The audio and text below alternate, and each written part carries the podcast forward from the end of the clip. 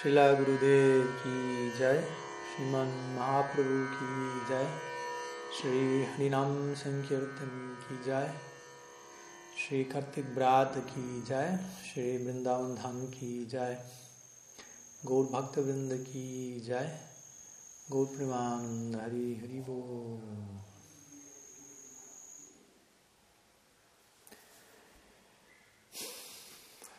Pranam a todos y muy buenas tardes desde Radha Kunda. Comenzando un nuevo encuentro de preguntas y respuestas y Sagusti, intentando ahondar de la, la, forma más detallada posible, intentar intentando volver nuestro proceso lo más eh, específico posible, ya que como más de una vez mencionamos,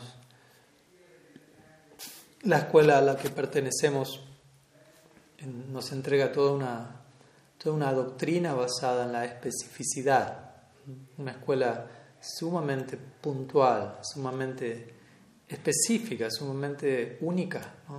Ya de por sí, si, si presentamos a rasgos generales el ideal de Raganuga Bhakti, la meta de la Gaudiya Sampradaya, Vrindavan y la psicología que acompaña a los Brajavasis, solamente sin entrar en el detalle de, cada uno de sus habitantes y su disposición emocional específica.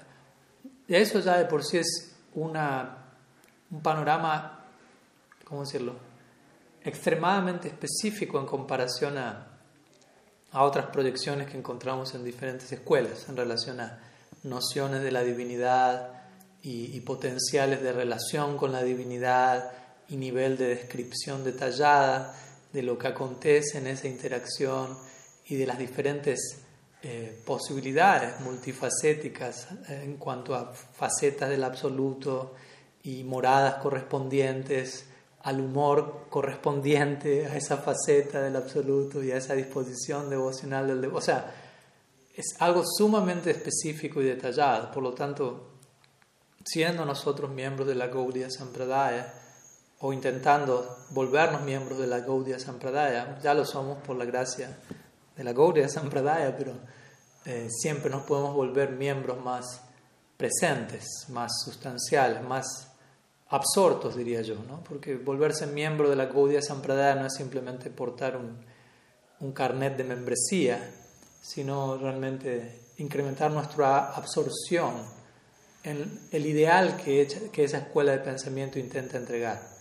Entonces, la medida que nuestra atención, nuestro foco, nuestra absorción se van acentuando, en esa misma medida nos, seguimos volviendo miembros de la Gaudiya Sampradaya. En esa misma medida estamos comprendiendo y aceptando qué es lo que Mahaprabhu vino a entregar al mundo y qué es lo que Mahaprabhu experimentó él mismo y qué es lo que surgió como un subproducto de su experiencia y ese es el regalo que llega a nosotros a través de Guru Parampara. Y como digo, todo eso está lleno de especificidad. Raganuga Bhakti es la doctrina de lo específico. De hay tantos detalles que obviamente no podemos digerir de un solo bocado, en una sola comida, en una sola vida incluso. Pero debemos mantenernos alertas y abiertos a, a todo un mundo de detalles. Y cuando digo detalles no me refiero simplemente a a, algo que esté allí para entretener nuestro intelecto, para saciar una curiosidad superficial, sino detalles necesarios a incorporar en, una, proyección eterna de servicio, en una relación con Dios, en ciertos términos en particular, donde se supone que van a pasar ciertas cosas y todo eso implica todo un mundo de detalles. Traten de pensar, por dar una mera e, y parcial comparación, una relación que uno tenga en este plano con alguien, y cuántos matices y cuántos detalles y cuántas variedades de elementos hay allí a nivel emocional. Y, y obviamente desde allí entendamos, bueno, ahora apliquemos esa noción a un vínculo con Bhagavan en, prema de por medio.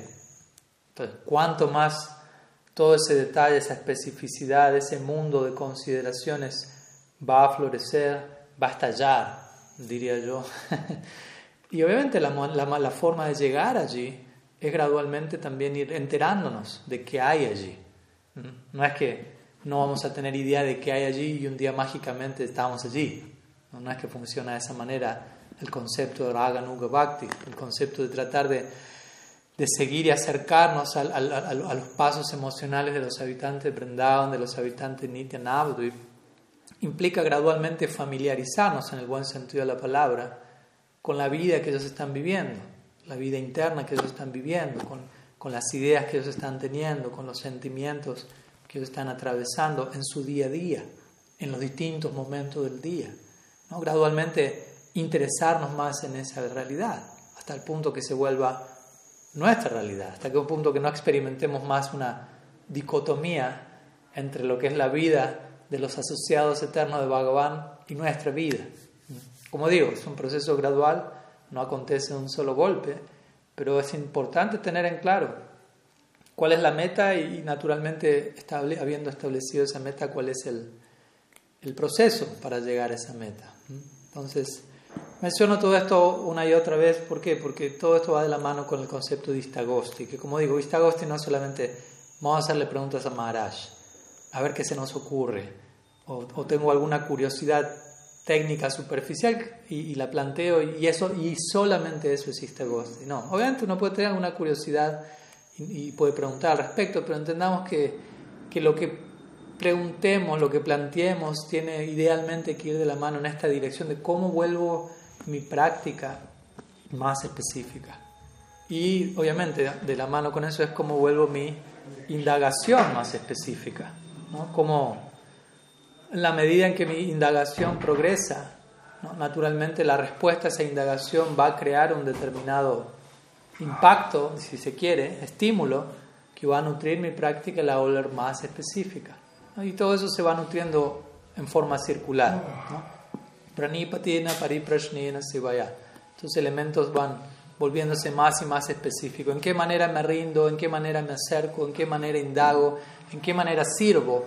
¿Mm? Y, nuevamente sigo indagando al respecto y surge un nuevo nivel de rendición, un nuevo matiz de entrega, un nuevo nivel de, de indagación más específico, más, más confidencial si se quiere, más, más acompañado de sensibilidades propias de, del lila, si queremos llamarlo, en algún nivel de vuelta, no algo a ser imitado, pero algo a nosotros desde aquí entender, eso existe y en algún punto debería, debería estar pasando, por decirlo así, en mi, en mi vida. ¿no? Aquí empezaron Kirtan, aquí debajo, no sé si se escucha de fondo, espero que me sigan escuchando lo suficiente, creo que tengo, voy a poner el micrófono un poco más cerca.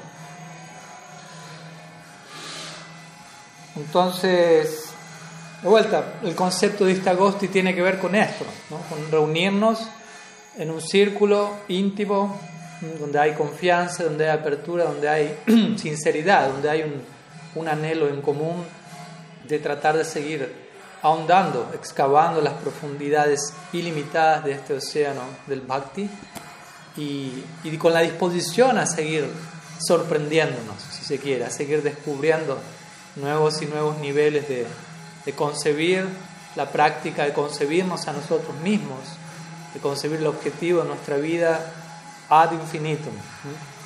Así que alguna breve introducción como para siempre poner en contexto eh, cuál es el propósito de reunirnos una vez por semana aquí. No es, no es meramente eh, un, un, asunto socio-religioso o algo por el estilo, sino algo muy, muy importante, al menos para mí y, y obviamente confío para ustedes también.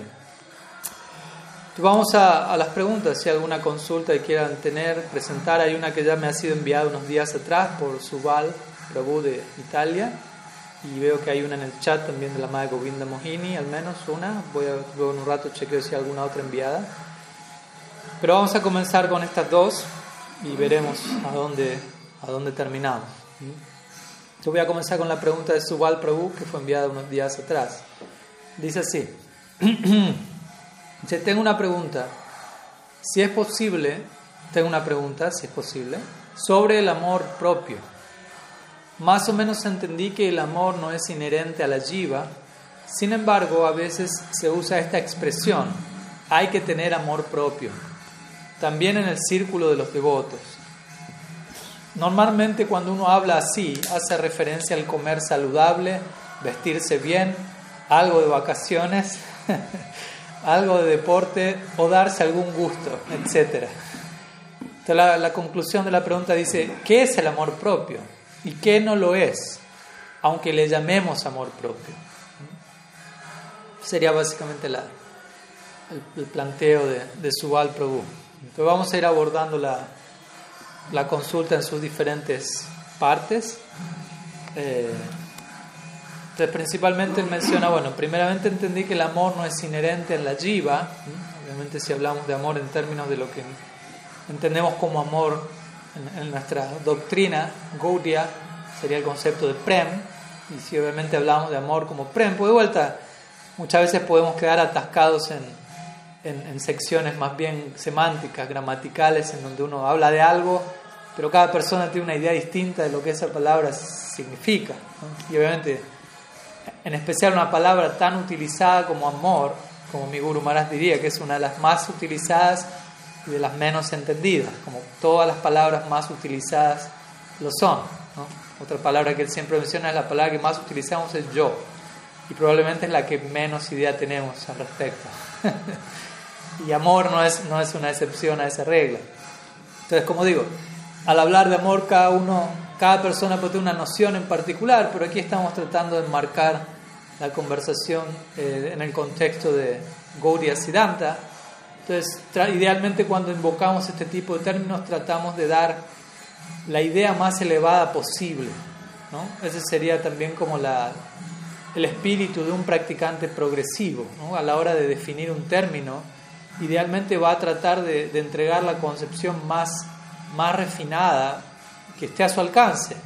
No, no, no como una forma de sobreexigencia, sino como una forma de, integridad para con el ideal, en, donde, en especial si estoy hablando de amor.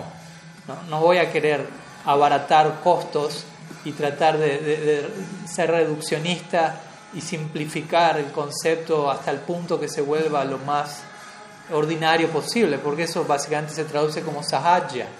¿No? Sahaja significa para nosotros, obviamente la palabra sahaja en sí significa algo natural, pero el, contexto en el que a veces se presenta la idea sahaja es tratando de tomar algo tan elevado como prem y reducirlo, rebajarlo hasta el punto de una interacción eh, erótica mundana, por decirlo así. Ese sería el nivel más grotesco de, de distorsión de la palabra, ¿no? Prem. Entonces, no queremos eso, más bien todo lo contrario. Si incluso no decimos prem, si decimos incluso amor, que es una idea más abstracta, de hecho, más genérica, de todas maneras, como Gaudias inmediatamente, idealmente, tenemos que tratar de conectar esos términos que no están obviamente presentes en el Shastra. La palabra en Shastra no es amor, sino prem. Entonces, aunque uno escuche esa palabra en el idioma de uno, uno la va a ligar al, al concepto que la revelación nos entrega y a todo lo que eso implica. No como una forma, como digo, ni, de sobreexigencia, ni de sentirnos, oh, eso es tan elevado que me queda tan lejos que no es para mí, porque esa no es la manera en la que debemos abordar las cosas, los temas más elevados. Los temas más elevados se ven acompañados de la gracia más elevada. Y eso es lo que vuelve accesible esos temas a nosotros. De hecho, el hecho de que incluso podamos decir la palabra prem, que, que, habremos, que, que, habremos, que hayamos escuchado ese término, que sepamos que algo así existe. ya eso habla de cómo eso más elevado se ve acompañado de una gracia igualmente elevada, que es la que permite que sepamos de su existencia y, la que permite que, que, de alguna manera tengamos esperanza de, de adentrarnos en ese ideal, en esa morada cada vez más. Entonces eso habla de que hay gracia por medio, porque si simplemente limitamos todo al mérito propio y a la capacidad personal de uno, ya sabemos dónde, dónde que terminaría la conversación. ¿no? Pero el hecho de que, de que podamos seguir hablando de esto y de que siga incrementándose nuestro entusiasmo e inspiración en esta dirección confirma la existencia del principio de kripa o de gracia sin causa. Entonces, de vuelta, al decir amor, idealmente o cualquier otro término, ¿no? más allá de amor, el que sea, idealmente vamos a tratar dentro de lo que nosotros conocemos de proyectar la idea más pulida más acabada de ese término. ¿no? Y siempre estando abiertos a seguir puliendo esa noción, no, no, no pensando ya tengo la, conclusión última de qué significa esto. Entonces, obviamente sí, si hablamos de amor en ese sentido, nuestra mente irá hacia Prem. Y en ese caso, yes, así es, Prem no es inherente a la jiva, como ya lo hemos hablado en tantísimas ocasiones, no, no es hoy el día para adentrarme en esa dirección, pero Prem obviamente es, la, eh, es una expresión única de, del Ladini Shakti, del Swarup Shakti de Bhagavan, compuesto principalmente de Ladini y de Sambit en relación a, lo que es Bhakti, la esencia del Swarup Shakti, Bhakti en su forma última, si se quiere, podríamos decir, se, se conoce como Prem, y obviamente el Shastra dice que, que dicho Prem, así como el Bhakti, así como el Swarup Shakti, no es inherente a la jiva. Pero bueno, la pregunta va más por el lado del amor propio que hacemos con esta expresión, ya que Subal menciona que a veces se usa esta expresión, hay que tener amor propio, incluso en el círculo de los devotos. Entonces, antes de pasar a la siguiente sección de la pregunta, yo diría, bueno, obviamente que, que haya frases que se utilicen en la sociedad, en el mundo, hay que tener amor propio, la que fuere, no necesariamente desde ya significa que eso sea parte eh, obligatoria del vocabulario de un Gaudiya Vaishnava.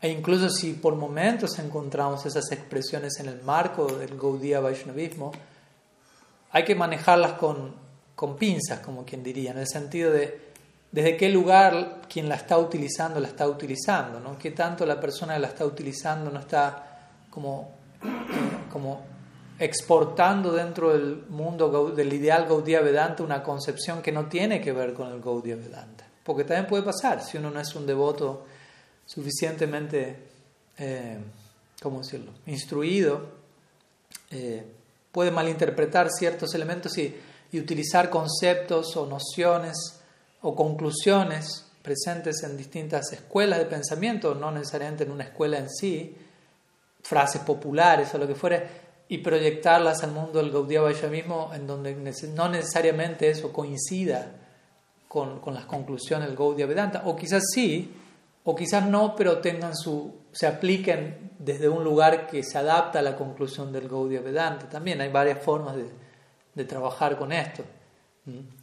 Entonces, digo esto ¿por porque a veces, como digo, en, el círculo de los de devotos, antes, cuando hablamos de círculo de devotos, también la pregunta sería, bueno, ¿qué círculo de devotos? porque hay devotos y devotos, en el sentido que hay niveles de Vaishnavas. Eso es claramente establecido en el Shastra.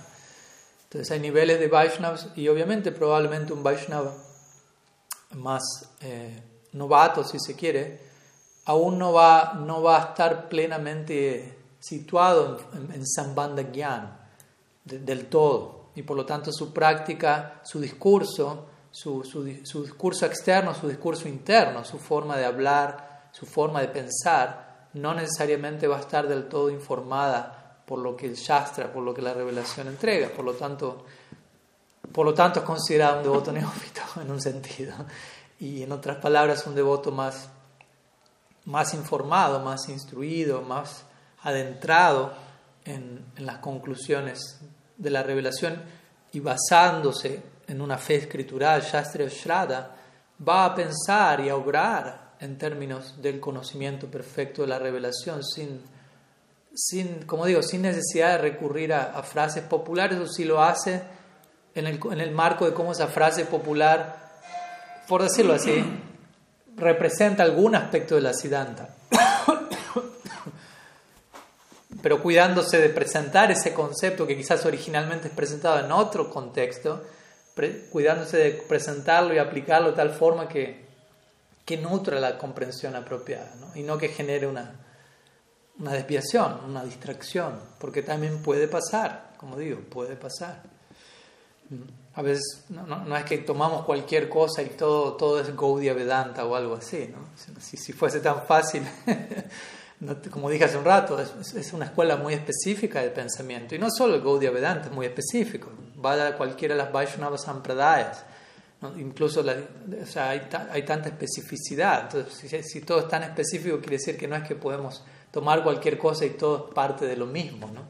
en, una, en, un, en, un, intento por ser universalistas, por decirlo así. ¿no? A veces ser universalista, que obviamente de vuelta es parte del, de la psicología de un canista de Ikari, ¿no? es decir, todo es lo mismo, todos son devotos, todo es uno, no hay diferencias. Es una, no, es una visión bien intencionada, sin duda, pero aún, como digo, muy abstracta, muy genérica, muy poco específica, muy poco detallada. Eso muestra qué tanto esa persona, qué tan poco esa persona está adentrada en, en los detalles de la tradición, de la de él y de la de ella y de, y de las demás tradiciones. Y obviamente hay una unidad, ¿no? no estoy promoviendo, somos totalmente diferentes en todo el sentido de la palabra. Hay unidad, pero hay diversidad. Tenemos que saber manejar, navegar esas aguas, especialmente en una sampradaya como la nuestra, donde la filosofía oficial es justamente Ved a Ved, ¿no? unidad y diversidad, igualdad y diferencia. Hay que saber convivir con estos dos principios constantemente, porque son parte de nuestra visión metafísica de la realidad, no es, no es solamente una idea para invocar una vez cada tanto mientras doy Harikata, sino que es una, un lente con el cual se me invita a contemplarlo todo en todo momento. Cada sampradaya es como un lente en particular a través del cual uno puede abordar la realidad. Y son abordajes válidos, como digo, todos ellos. Y nuestro abordaje en particular se caracteriza, diría yo, por este elemento, en unidad en diversidad. Entonces, naturalmente los miembros de una escuela como la Gaudiya Sampradaya idealmente deben personificar este concepto, ¿no? en su ejemplo, en su manera de pensar, en su manera de sentir, de moverse, etc. No es tan fácil, pero es un hermoso compromiso para honrar nuestra, tradición. Entonces, el concepto de amor propio está allí, incluso, como digo, a veces en el, en el lenguaje de algunos devotos, y como digo, algunos devotos utilizarán ese término eh, de manera descontextualizada, otros lo utilizarán de manera correcta y lo conectarán con, con la doctrina Gaudiya, otros no lo utilizarán, pero quizás se referirán a, a, la, a, la, esencia apropiada de esa idea con otras palabras, y a eso es obviamente lo que me voy a dirigir ahora para responder más puntualmente la pregunta. Luego Subal continúa diciendo, normalmente cuando uno habla así, o sea, en términos de amor propio, hace referencia al comer saludable, vestirse bien, algo de vacaciones, algo de deporte, darse algún gusto, etc. Entonces, obviamente, luego concluye diciendo qué es el amor propio y qué no lo es, aunque le llamemos amor propio. obviamente, como una vez también recuerdo alguien me preguntó, me preguntó, ¿qué opina de la idea? Fue una pregunta en inglés. La pregunta fue, ¿qué opina de la idea de love yourself? que básicamente es lo mismo aquí. Amarse a uno mismo o amor propio. Y obviamente uno puede responder de varias formas. Uno podría decir en un sentido, esas dos palabras se contradicen una a la otra. ¿No? Y en otro sentido uno podría decir, hay una manera de explicarlo dentro de nuestra doctrina. Se contradice una a la otra en el sentido de si uno dice amarse a uno mismo y uno toma la idea de uno mismo como una entidad separada, y el amor va dirigido a uno exclusivamente, eso va contra la misma idea del amor que, que, implica a alguien más aparte de mí mismo. ¿no? La, la, idea elemental, primaria del amor es trascender el egoísmo, ir más allá de la consideración de que yo soy el centro y considerar la posibilidad de brindarme, de darme a otro. Entonces, habla del, otro, ¿no? de, dar felicidad y placer al otro. Entonces, hablar de dar todo eso a mí mismo tomándolo en este sentido más crudo, inmediato, literal, es un oximorón, como se dice, ¿no? una palabra que contradice la otra, que anula la otra. Y obviamente varias personas lamentablemente interpretan la idea de amor propio desde ese lugar, poco de egoísmo, un poquito. Sé que mucho egoísmo está mal, pero un poquito, un poquito. Pero nunca es suficiente un poquito. ¿no? ¿Y qué es un poquito? ¿Y qué no es un poquito? O sea, y especialmente para un Gaudiya Vaishnav, de vuelta no como una cosa neurótica, pero en nuestro ideal, ¿no? desde el vamos, la primera palabra a la hora de definirse qué se supone que hacemos nosotros en nuestra escuela, la definición de Bhakti que da Rupa Goswami, Uttam Bhakti, Anyavilasita Sunyam, etc. Anyavilasita Sunyam significa Uttam Bhakti está libre de todo deseo separado. Sunyam, sunya significa vacío, libre, desprovisto de. Anya vilasita, avilas significa deseo. Anya avilas, anya significa otro. otro deseo significa deseos aparte de el deseo, obviamente, de, de complacer a Krishna en una actitud favorable. Entonces, la, inmediatamente la primera, el primer término a la hora de definir nuestra escuela habla de cómo el egoísmo no, no está permitido. O sea, que uno todavía sea egoísta es otra cosa, pero no estamos promoviendo el egoísmo en ninguna medida, porque ya consideramos, ya somos lo suficientemente egoístas como para seguirlo promoviendo incluso en una pequeña dosis. Más bien nuestra escuela habla de cómo transmutar, cómo transfigurar esa tendencia, estableciendo el, debido centro, o sea, que siempre fue el centro, pero enterándonos de ello y viviendo alrededor de ello, y, canalizando todas nuestras tendencias en esa dirección, no justificando un poco de egoísmo en el marco del bhakti o algo así. Que obviamente no significa que uno deje de ser egoísta de la noche a la mañana, pero al menos en, en teoría el ideal que se nos presenta no, no incluye eso como parte del estilo de vida de un devoto idealmente. Más bien, el estilo de vida de un devoto se debe caracterizar por una sana, sostenible, no neurótica, eh, lucha diaria, trabajo diario, esfuerzo, práctica, sacrificio, oración por trascender el egoísmo y más bien incrementar una dedicación positiva en servicio a Hari, Guru, Vaishnavas. Ahora, dentro de ese incrementar una atracción positiva hay elementos que se pueden considerar para volver todo este proyecto realista y sustentable.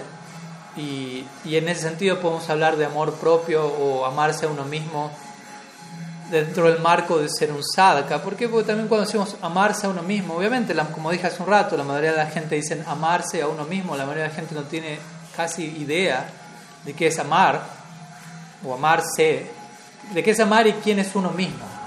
La mayoría de las personas no tienen en claro eso, entonces si no tenemos en claro la definición del término, ¿cómo podemos preguntar si se puede llevar a la práctica algo que yo ni siquiera sé cómo definir?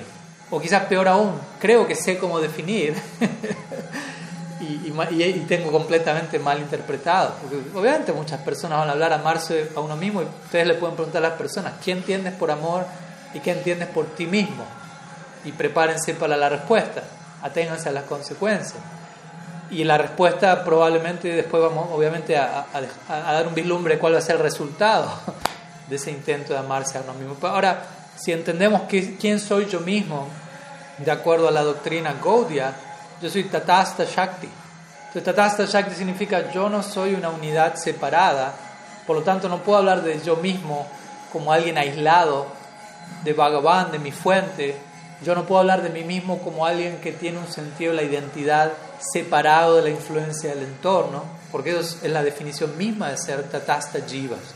Tatasta Jivas significa dependemos del medio ambiente para derivar un sentido del ser, un sentido del yo mismo. Entonces, y, de vuelta, andando más y más, para nosotros obviamente el, el, ambiente ideal para Tatasta Shakti es Sarup Shakti, Bhakti Shakti, el potencial último de la Jiva es bajo esa influencia. Y por lo tanto uno mismo, en relación a todo lo que uno puede llegar a ser, porque eso es uno mismo, como Albert Einstein muy bien dijo, y aquí estoy citando a alguien que no es de la Gaudiya Sampradaya, pero encaja con nuestro ideal. Él diría, cuando yo defino algo, él hablaba en términos puramente científicos, pero obviamente se, se extiende a esto. Si yo defino algo, debo, al definir eso, hablar de todo lo que eso puede llegar a ser también. Debo hablar de lo que eso es y las posibilidades de eso, del potencial de Yo no puedo definir a algo, lo que fuere, sin considerar su potencial. Entonces, cuando nosotros hablamos de nosotros mismos, amarse a uno mismo, quién soy yo mismo, tengo que considerar cuál es mi potencial al decir quién soy yo mismo. No solamente analizar hasta dónde llegué ahora, hoy, sino todo lo que yo puedo llegar a ser mi potencial último. Y obviamente ahí entra en escena Farup Shakti, Bhakti Shakti. Y ahí tengo un vislumbre de quién soy yo mismo. Y, y obviamente cuando yo tengo un vislumbre de todo lo que la jiva puede ser, en asociación con Bhakti, automáticamente la idea del egoísmo desaparece, de amarme a mí mismo y yo ser el centro y me concentro para mí, porque el potencial último de la vida es olvido de sí mismo en amor por Dios. Esa es la meta de la vida, Krishna Prem. Krishna Prem implica especialmente el tipo de Krishna Prem de nuestra Sampradaya, en Vrindavan, échele una ojeada a la psicología de Braj. Todos están completamente olvidados de sí mismos y obsesionados en el sentido más saludable de la palabra, amorosamente con el objeto de su afecto, con Krishna, de su respectivo vínculo con él. No tienen prácticamente noción de sí mismos. Krishna mismo los está manteniendo a ellos porque ellos mismos ni siquiera están preocupados en eso. Obviamente, de vuelta, uno no puede imitar esto, pero ese es el ideal, el portal al que se nos invita. Entonces, el punto es, ¿cómo yo voy a acercarme y eventualmente entrar a ese portal si en esta etapa actual aún continúo incurriendo, incluso quizás justificando diferentes niveles de egoísmo en el nombre de, la práctica, ¿no? ¿no? es así. Entonces, ¿cómo, qué lugar tiene todo esto en relación a los ejemplos que aquí da Subal? Por ejemplo, comer saludable, vestirse bien, algo de vacaciones, algo de deporte, etc. Yo no, lo yo no, digo, yo no estoy condenando que ciertos devotos en cierto nivel eh, hagan de eso parte de su vida. No necesariamente todos van a sentir esa necesidad, seamos honestos un Gorky Shordas Babaji no siente la necesidad de vestirse bien, un Raghunath Das Goswami no, no, siente la necesidad de comer saludable, ¿no? por decirlo así, eh, en, un sentido. O sea, comer saludable, honrar Mahaprasad, pero él ni siquiera está pensando en comer, pero de vuelta, no, no para todo. Pero digo esto porque, porque no, no podemos aplicar este tipo de ideas a todos los devotos, hay niveles de devotos. No hay, hay devotos que no necesitan vacaciones. ¿En qué sentido? Que si usted está haciendo todo el día algo que abocado a aquello que le gusta, no siente la necesidad de vacaciones. ¿no? Pregúntele a Yashoda si ella siente la necesidad de, vacacionar, de ser madre de Krishna, de darle de mamar un solo día. Pregúntele a las Braja Gópicas si ellas quieren vacaciones de raza lila una sola noche. Por dar un ejemplo. ¿no? E, e, e, ellas no pueden conseguir vacaciones de Krishna ni siquiera por un pestaneo, ni siquiera por un segundo. Aunque por la dinámica del lila son forzados a esas vacaciones, por decirlo así, ¿no? No, ven a Krishna, no están con él por unas horas, pero no es que es su deseo. Entonces, de vuelta, digo todo esto porque la idea es proyectarnos a un estilo de vida en donde lo último que pensamos es, quiero vacaciones, ¿no? O, me quiero vestir bien, o quiero... pero obviamente, de vuelta, entiendo, no podemos imitarlo, entiendo que en cierta etapa hay devotos que aún siendo honesto, dicen, sí, Maharaj, entiendo todo muy bonito y me inspiro y, quiero avanzar en esa dirección, pero siendo realista con donde me encuentro aún en mi condicionamiento, porque es debido a un condicionamiento, seamos honestos, siento la necesidad que para estar balanceado como ser humano psicoemocionalmente tengo que tener una, una chaqueta que no, no, tenga agujeros, por ejemplo. Yo aquí estoy ahora aquí en Radha Kunda imaginarán que la mayoría de las personas que, que veo a diario no están demasiado preocupadas por vestirse bien, precisamente. ¿no? Y, andan con un trapo roto que quizás tiene 25 años y, y ya. O sea, y no están preocupados por lo que el, el, medio ambiente piensa de ellos. Y el medio ambiente realmente no está preocupado en eso tampoco, ¿no? Pero de vuelta, no todo el mundo está en esa situación. Entonces hay diferentes consideraciones y y hay lugar para ser honesto y realista, pero no hasta el punto de sobrejustificarlo todo, hasta de manera que todo esto se termina volviendo una distracción. Entonces yo siempre digo, uno juzga, falina farichate, dice el Shastra, no lo digo yo. Uno juzga el árbol por el fruto. Entonces, si el hecho de yo incurrir en estas cosas incrementa mi foco en bhakti, eso está mostrando que estoy abordando estos elementos del lugar correcto. Ahora, si el hecho de hacer todas estas cosas u otras cosas, ¿no? cada cual con sus necesidades, o sea, si realmente es una necesidad y si realmente la estoy abordando de manera saludable, el resultado tiene que ser un incremento en nuestra absorción y, entusiasmo en la práctica. Si eso no, no acontece, entonces tengo que recalibrar lo que estoy haciendo o cómo lo estoy haciendo. No, no necesariamente quiere decir que deje de hacer eso que estoy haciendo, pero desde dónde lo estoy haciendo. Entonces, como digo, ¿no? depende, depende cada caso y cada etapa. En una etapa puedo sentir esa necesidad, en cierta medida, y hay medidas de sentir esta necesidad. En otra etapa eso ya no va a ser una necesidad. El famoso ejemplo de Madhavendra Puri, él ni siquiera estaba preocupado en, en comer, o sea, ni siquiera estaba preocupado en salir a mendigar.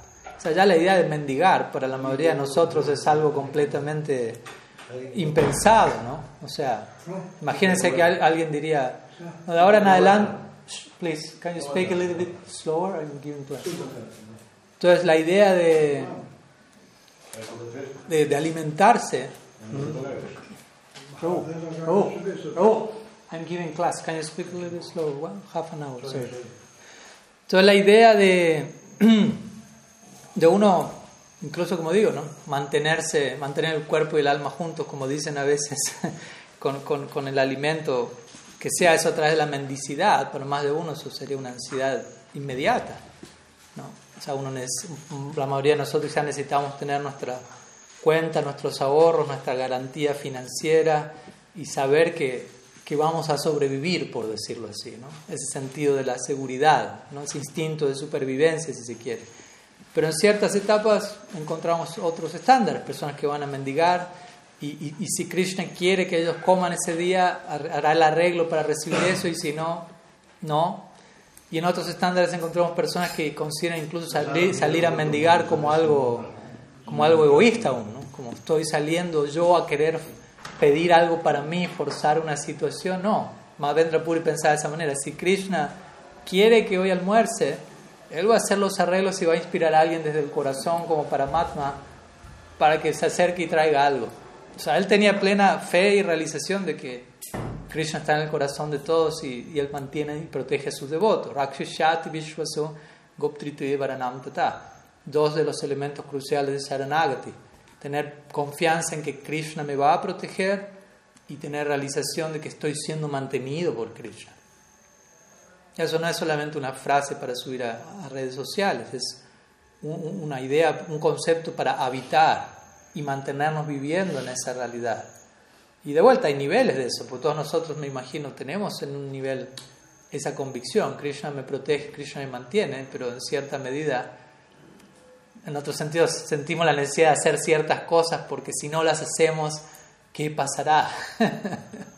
Entonces sutilmente todavía está esta dependencia del sentido que yo controlo y, y, olvidar qué tanto realmente Krishna habla en serio cuando dice yo protejo a mi devoto. Pero obviamente es, algo recíproco, en la medida que yo me crea eso y en la medida que yo me entregue, voy a sentir esa respuesta de Krishna, en la medida que todavía no, no lo termine de creer y, obre acorde, la realidad va a ser otra. Entonces, hay lugar para incurrir en estas cosas, como digo, recreaciones o, cosas de todo tipo, de forma que la práctica de uno sea sostenida. todo esto me lleva a la mente el famoso verso del Bhagavad Gita, Yukta Hara Viharasya, Yukta Chestasya Karmasu, Yukta Swapna Babodasya, Yogo Dukkha Karma. Ah, bueno, olvidé la última línea. Yogo Bhavati Dukkha. Entonces Krishna menciona, uno puede eliminar todo tipo de aflicción en su práctica del yoga, y obviamente esta idea se extiende no solo al, al, yogi clásico en la caverna, sino al bhakti yogi, eh, al ser regulado, yukta, la palabra yukta aparece allí tres veces. Y aquí Krishna dice yukta, yukta ahara vihara, ser regulado al comer, ser regulado al, al, recrearse, ser regulado eh, yukta swapna babodasya, al estar durmiendo o al estar despierto ¿no? O sea, regulado con los, el horario de descanso y regulado con el horario de estar despierto y con lo que uno hace estando despierto. Uno quizás no puede regular mucho lo que hace estando durmiendo, pero sí estando despierto. y regulado con las actividades en las que uno se conduce estando despierto para mantener su cuerpo.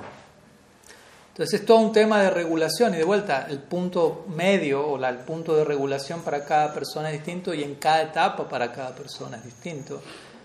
Pero debemos siempre mantenernos con esa orientación, con ese foco, con esa sana preocupación diaria, mantener mi punto medio de esta etapa y, que el fruto de eso sea nutrido. Entonces algunos devotos sí van a necesitar eh, vestirse de cierta manera, salir de vacaciones con su familia o, ejercitar su cuerpo o, darse algún gusto, obviamente no no sé, cada cual tendrá una idea respectiva de eso, pero como digo, la medida que uno avance, darse algún gusto va a significar incrementar mi canto, incrementar mi harikata, eh, porque ese, es el gusto último. ¿no?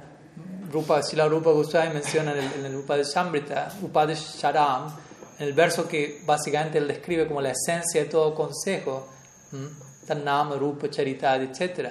La esencia de todo consejo es estar las 24 horas del día absorto en cantar y recordar nombre, forma, cualidad, lila de Krishna. Ah, ruchi, con gusto. Entonces, de vuelta, antes de tener gusto por estas cosas, todavía necesitamos darnos gustos. Pero en última instancia, como digo, un devoto progresivo va a entender, darme un gusto significa hacer todo lo necesario para que Ruchi llegue a mi vida, básicamente. Me, quiero dar ese gusto, no me lo doy yo, ese gusto me es, me dado, desciende en este caso. Entonces el, hecho de que yo me pueda dar un gusto, eso de por sí ya habla de la naturaleza de ese gusto. ¿no? Si, yo, si yo me lo puedo dar, si no dependo de nadie para darme un gusto, eso habla de qué tan inferior es eso.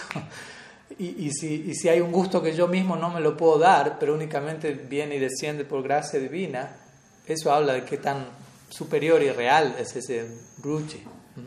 Pero como digo, suena idealista y en la realidad práctica todavía podemos sentirnos un poco lejos, pero de todas maneras debemos mantener el ideal, aunque sea en teoría. No debemos perderlo de vista, incluso cuando atendemos de manera un poco más relativa este tipo de necesidades que con el tiempo eh, han de ser trascendidas en la medida en que uno progresa y avanza en la práctica. Entonces, desde ese lugar podemos hablar de amor propio podemos concebir amor propio en la escuela Gaudia como un, como un saraka que está comenzando, que está comenzando a avanzar y que todavía se vuelve, y que se vuelve consciente de ciertas necesidades que aún están allí y que intenta resolverlas, integrarlas, como hemos hablado más de una vez, de, tal manera que, que, todo eso va a tomar una forma superior con el tiempo, no, no como una manera de vernos haciendo eso por siempre. Por ejemplo, si yo siento, bueno, en este momento tengo la necesidad de vestirme bien, de irme de vacaciones, de darme algún gusto, de todo esto, al mismo tiempo voy a entender, bueno, esto es algo que necesito en este momento en particular, pero no es algo que, que voy a forzar hacia la, hasta la eternidad. Ahora, interesantemente, en la eternidad, en Golok Vrindavan, uno ve que Krishna y los copas hacen, juegan, hacen deporte, juegan, se recrean. Pero esto es de otro lugar. De vuelta, nadie lo está haciendo ahí como una, como una necesidad personal que yo tengo para atender mi propio deseo, sino exclusivamente como una expresión de, de su afecto por Krishna, como una, una, forma a través de la cual ellos incrementan su, su, amor por Él. Entonces digo esto porque de vuelta, cuando llegamos al lila, como siempre, todo parece volver a la situación de este mundo. Pero el trasfondo, la orientación allí es completamente de vuelta desinteresada, olvido de sí mismo. Entonces, no hay, no hay amor propio en ese sentido allí, ¿no? en ese sentido. Entonces yo diría que, como digo, está la noción de amor propio en la vida condicionada, donde básicamente eso es egoísmo y, ya. Después está esta noción más trabajada de amor propio para un sadhaka, en donde uno intenta regularse y atender ciertas nociones, pero entendiendo la relatividad de eso y, buscando que eso dé lugar a un incremento en, el gusto por la práctica. Y luego está lo que encontramos en última instancia en la, en la etapa última, donde en un sentido no hay amor propio, sino que todo, todo lo que es propio, entre comillas, uno ya no se siente que algo le pertenece a uno, uno siente a quien que le pertenece a Krishna, o quizá uno siente que Krishna me pertenece a mí, ya en términos de, de prem pero no hay una idea de amor propio como las etapas previas. Hay olvido de sí mismo, entrega total en, Krishna Prem para el placer de Krishna. Y en el marco de esa entrega, en el marco de ese efecto, se dan ciertas dinámicas en el lila donde, como digo, hay recreación, hay deporte, hay diferentes aparentes tipos de disfrute, pero todo dentro de un contexto muy, como dijimos al muy específico. Así que bueno, me extendí considerablemente más de lo que estaba en mis planes, pero un, punto, una idea que vale la pena desarrollarla, por eso me tomé ese tiempo.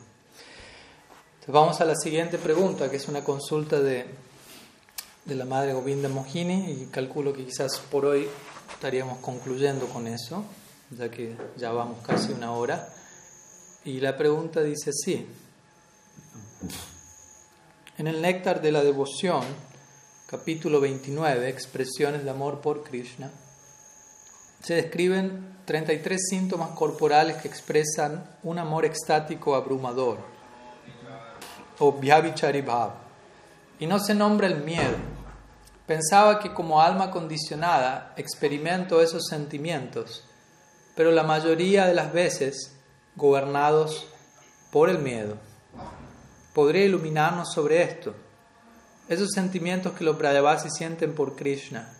Nosotros en este mundo material, en la medida de nuestras capacidades, podríamos vivenciarlos con nuestros maestros espirituales y devotos.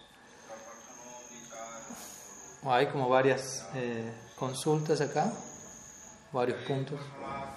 Arash, you want to give you headphones? I can give you headphones if you need. Okay, okay. no problem.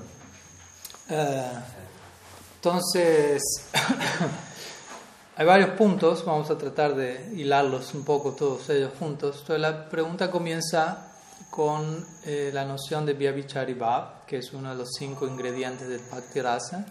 Stai Bhav, Vibhav, Anubhav, Satvik Bhav y Vyavichari Bhav que Vyabhichariva básicamente tiene que ver con una expresión de amor transitoria.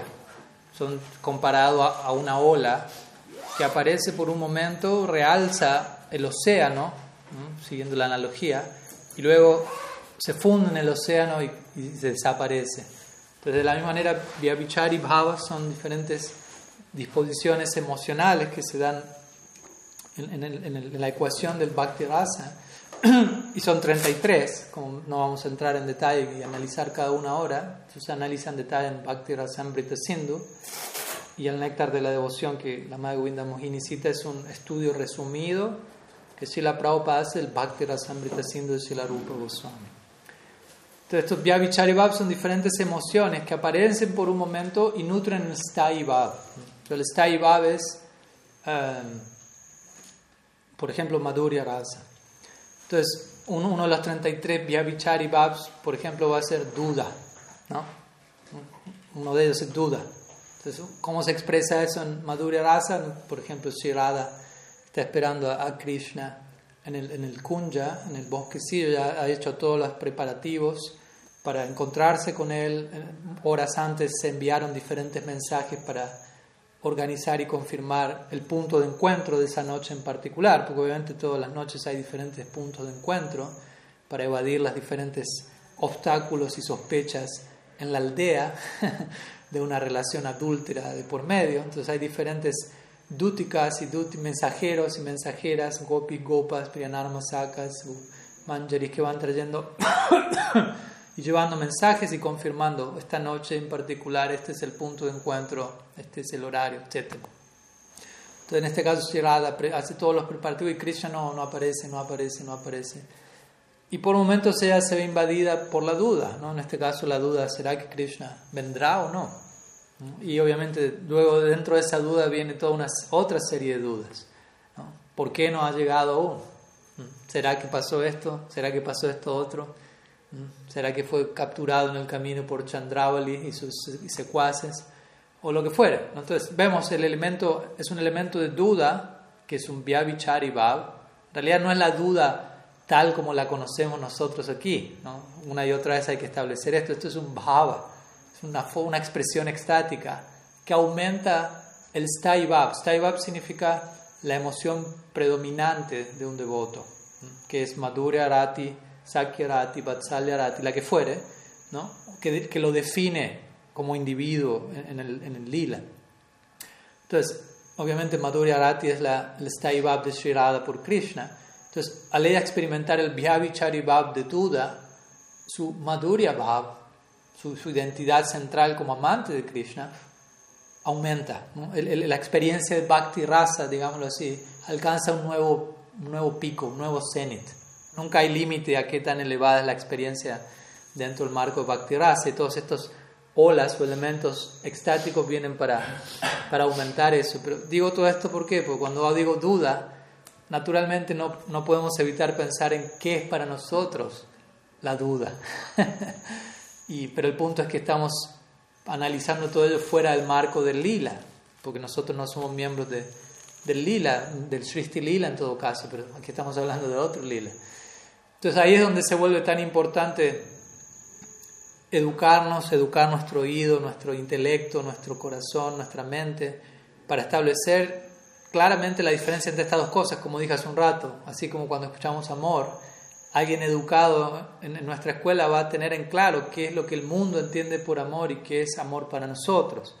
De la misma manera, si alguien dice duda y está describiendo un Bhav, automáticamente va a entender la diferencia entre cuál es la función y el trasfondo de esa duda y lo que nosotros podemos conocer como duda, que muchas veces lleva simplemente a, la ansiedad y, y, no, no a, a, un incremento del bhakti rasa precisamente, sino a, a, profundos niveles de desconcierto y ansiedad y, todo, todo un bagaje emocional que lo termina capturando a uno en un entorno muchas veces totalmente tamásico.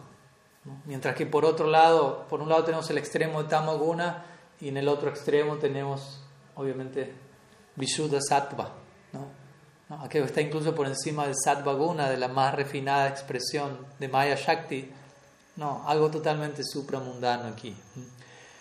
Entonces, eso por un lado. La madre menciona que no se nombra el miedo. No, no se lo nombra, pero se puede hablar de, de alguna forma de temor dentro del marco de algunos, algunos Vyabhichari Obviamente también, tampoco quiero extenderme demasiado, pero además de los Vyabhichari Bhavs, y para esto se requiere un estudio más detallado del Bhakti Rasamrita Sindhu, aparte de los 33 Vyabhichari Bhavs, se encuentran los siete razas, Gona Rasa, los siete razas secundarios. Están Mukhya Rasa y Gona Rasa. Los Mukhya Rasa son las razas principales, Santa Dasi, Sakya, Vatsalya, Madhurya, pero luego hay siete razas secundarias, Vayanaka, Rodra, Karuna, uh, Adbhuta, uh, um,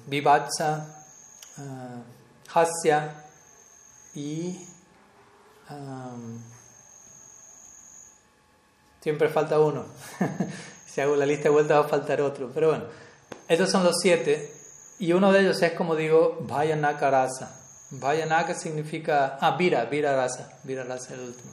Entonces, diferentes razas secundarias son, por ejemplo, raza de, de, lucha, temor, bhayanaka, hasya, jocosidad o risa, comicidad, si se quiere, caruña, compasión, eh, etc. ¿no? Rodra, ira. Que de vuelta, todos estos, naturalmente nosotros los ligamos, y los cinco primeros también se pueden ligar a experiencias nuestras en este plano. Sakya, Vatsalya, Madhurya y también, y más aún quizás, o en el marco de eso. Pues el punto es, dentro del marco de esas relaciones centrales, con pa, como padre, hijo, esposo, amigo, etc., suelen experimentarse estas otras emociones también. Temor, jocosidad, compasión, enojo, etc. Entonces, allí aparece el temor. Vayanaka rasa. Entonces, hay lugar para el, temor en, el mundo del raza. ¿no? Menciono esto, pero de vuelta, es un temor que se da en el marco del raza, del bhakti rasa, y es un temor que incrementa el bhakti rasa. Por dar un, un, ejemplo. Eh, mm, hay, ¿Cuántos ejemplos podemos dar? Hay varios. Por ejemplo, un ejemplo es, vamos a ir a, Vatsalya Bab. Un clásico ejemplo es Yashoda. Yasoda. Ella, ¿cómo decirlo? Cada, cada, cada, día que Krishna va a salir, ayer, anteayer se celebró Gopastami aquí, ¿no? Y como sabemos, Gopastami significa Krishna se gradúa como, como pastor de vacas, deja de ser pastor de terneros y se vuelve pastor de vacas, lo cual implica empieza a adentrarse aún más en el bosque porque con los terneros simplemente se va a una sección cercana del bosque en donde se mantienen los niños a la vista de los padres en el hogar y van un rato y vuelven para almorzar, por, dar, por mencionar algunas características de, esa dinámica. Pero como pastor de vacas, ellos se adentran aún más en el bosque, están, son niños más crecidos con un mayor espíritu de aventura, lo cual implica que quieren explorar y conocer cada rincón del bosque, lo cual les lleva a adentrarse quién sabe en qué direcciones. Y al estar con las vacas y demás, eso tiene otra dinámica y tiempo, lo cual no les hace mantenerse tan cerca, requieren, como digo, adentrarse aún más y regresar más tarde. Por lo tanto, ellos, Yashoda siempre organiza para que diferentes sirvientes le, envíen a diario a Krishna viandas y cosas así. Ellos almuerzan en el bosque, no vuelven a almorzar a la casa, vuelven en la tarde, luego del Madhyan Lila, media tarde. Entonces, para Yashoda, esto es una situación traumática. ¿no? Ella es el principal obstáculo a que Krishna realice eso. Obviamente sabemos que eventualmente lo hace, pero ella se ve invadida por distintos temores maternales. ¿Qué le pasará a Krishna? Si va, y cada día que luego él va al bosque, Krishna en Gocharana Lila, es toda una, toda una escena con Yashoda, no, no, no dejando a Krishna irse y recitando diferentes mantras de protección, poniéndole diferentes amuletos y kavachas, diciéndole a todos sus amigos, protejan a Krishna, tú Sridham, tú Madhumangal, tú en el norte, en el sur, en el este, en el noreste, en todos los puntos cardinales, hagan un mandala, rodeenlo, tengan armas por si vienen demonios. Y, y, todo su... El punto es, ese temor, es una forma de temor, de preocupación por Krishna. Lo único que hace es que su vatsalya rebalse. ¿Se entiende? Entonces, está nutriendo la experiencia al rasa. No es un temor que causa duda, ¿no? En, en el sentido de cómo uno lo puede experimentar en este plano, desconcierto en el punto de de ansiedad. O sea, es todo con Krishna de por medio, Krishna en el centro. Entonces, entonces es muy en realidad es exactamente lo opuesto de nuestra experiencia del temor, aunque usamos la misma palabra, eh, subjetivamente hablando, como uno la experimenta, no es para nada.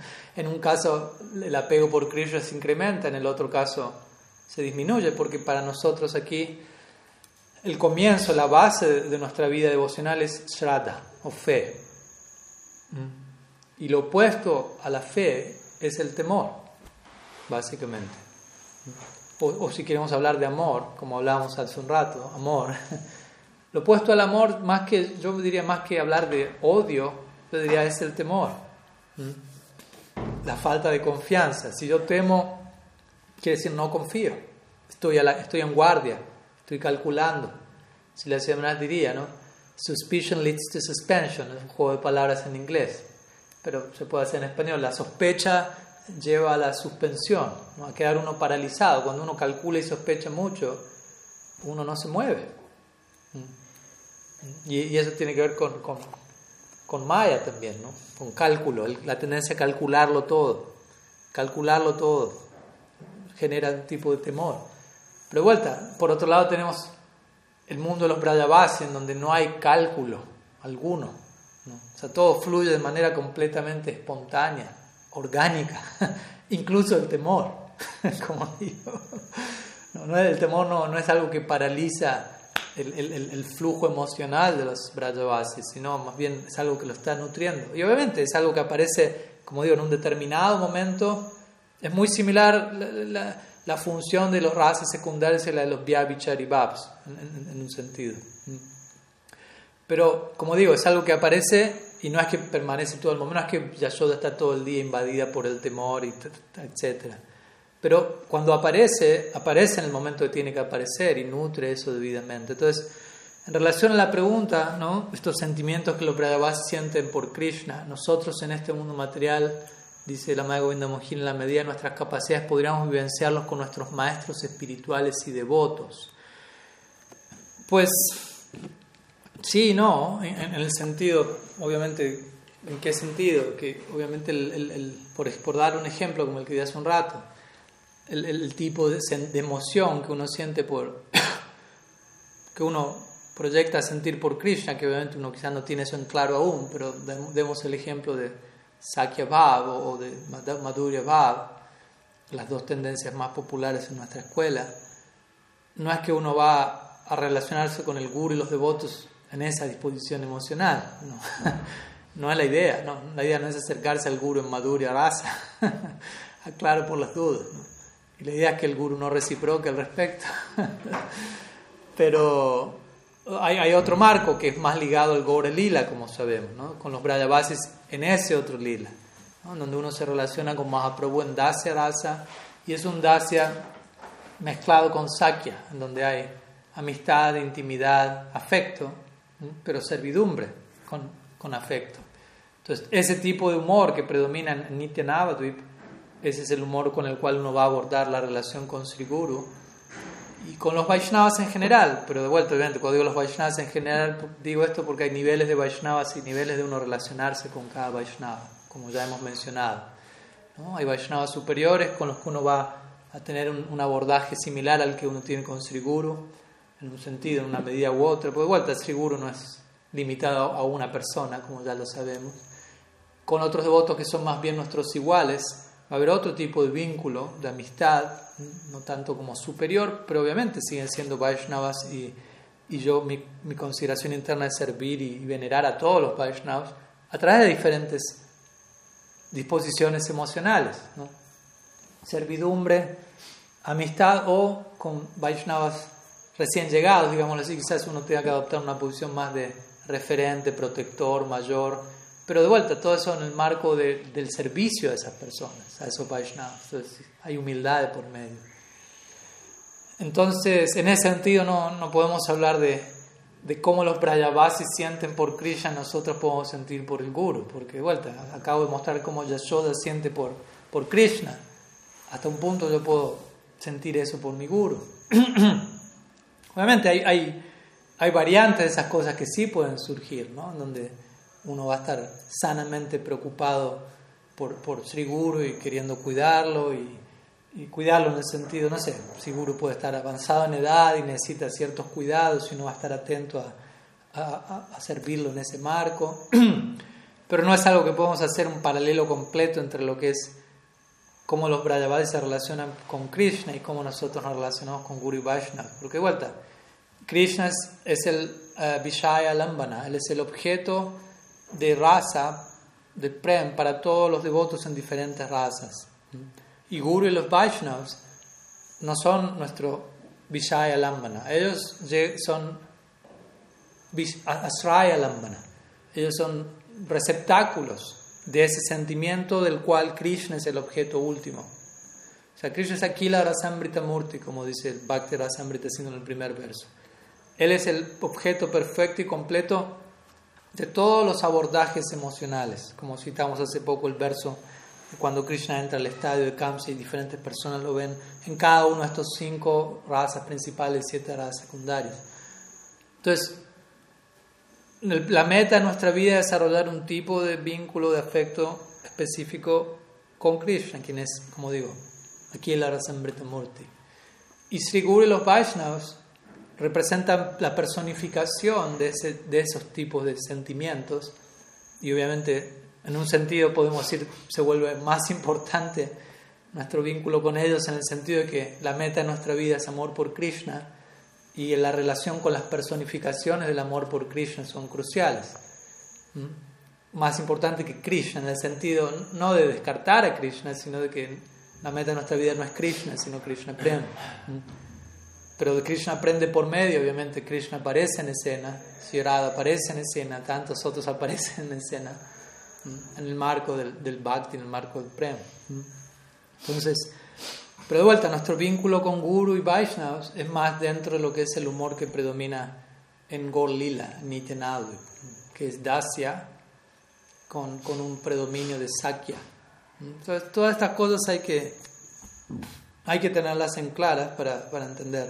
Entonces, dentro de ese marco, dentro de ese Dasya y Sakya que, que, que, expresamos y recibimos y todo lo que acontece en ese intercambio de ser obviamente iluminados, instruidos, agraciados por Guru y Vaishnavas, naturalmente se va a empezar a, a, desarrollar en nosotros una afinidad, en particular por Krishna en Vrindavan.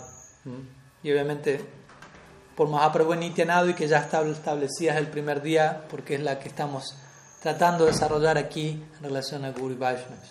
Pero ese, ese Dasya con cierto saque va a dar lugar luego a, a las diferentes expresiones emocionales que encontramos en los Brajavasis, que tienen como fundamento un sentido de dasya, en el sentido de que todo lo que hacen para, para Krishna es para, al servicio de él, aunque obviamente no, no es que lo hacen con esa conciencia, no es que voy a servir a Krishna.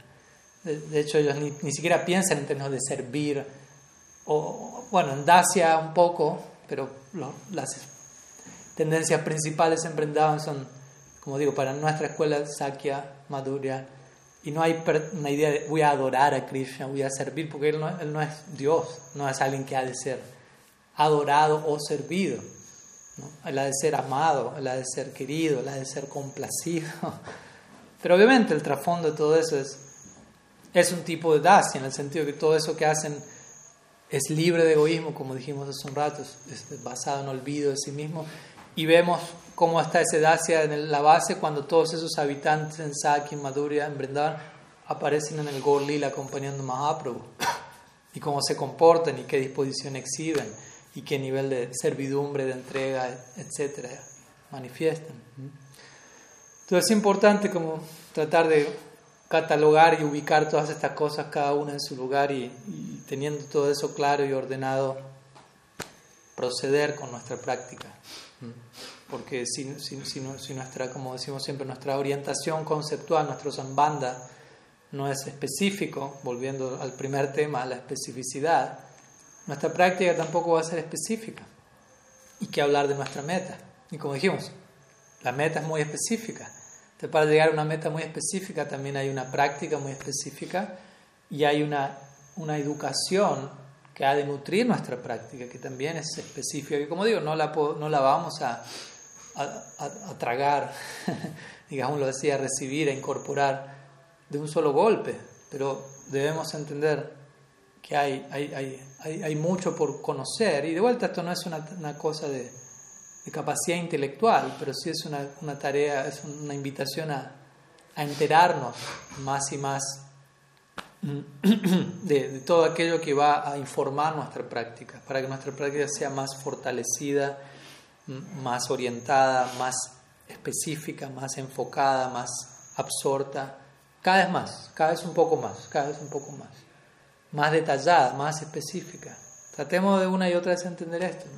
Aspiramos a un vínculo eterno de amor divino con el Ser Supremo y todo eso es algo sumamente específico.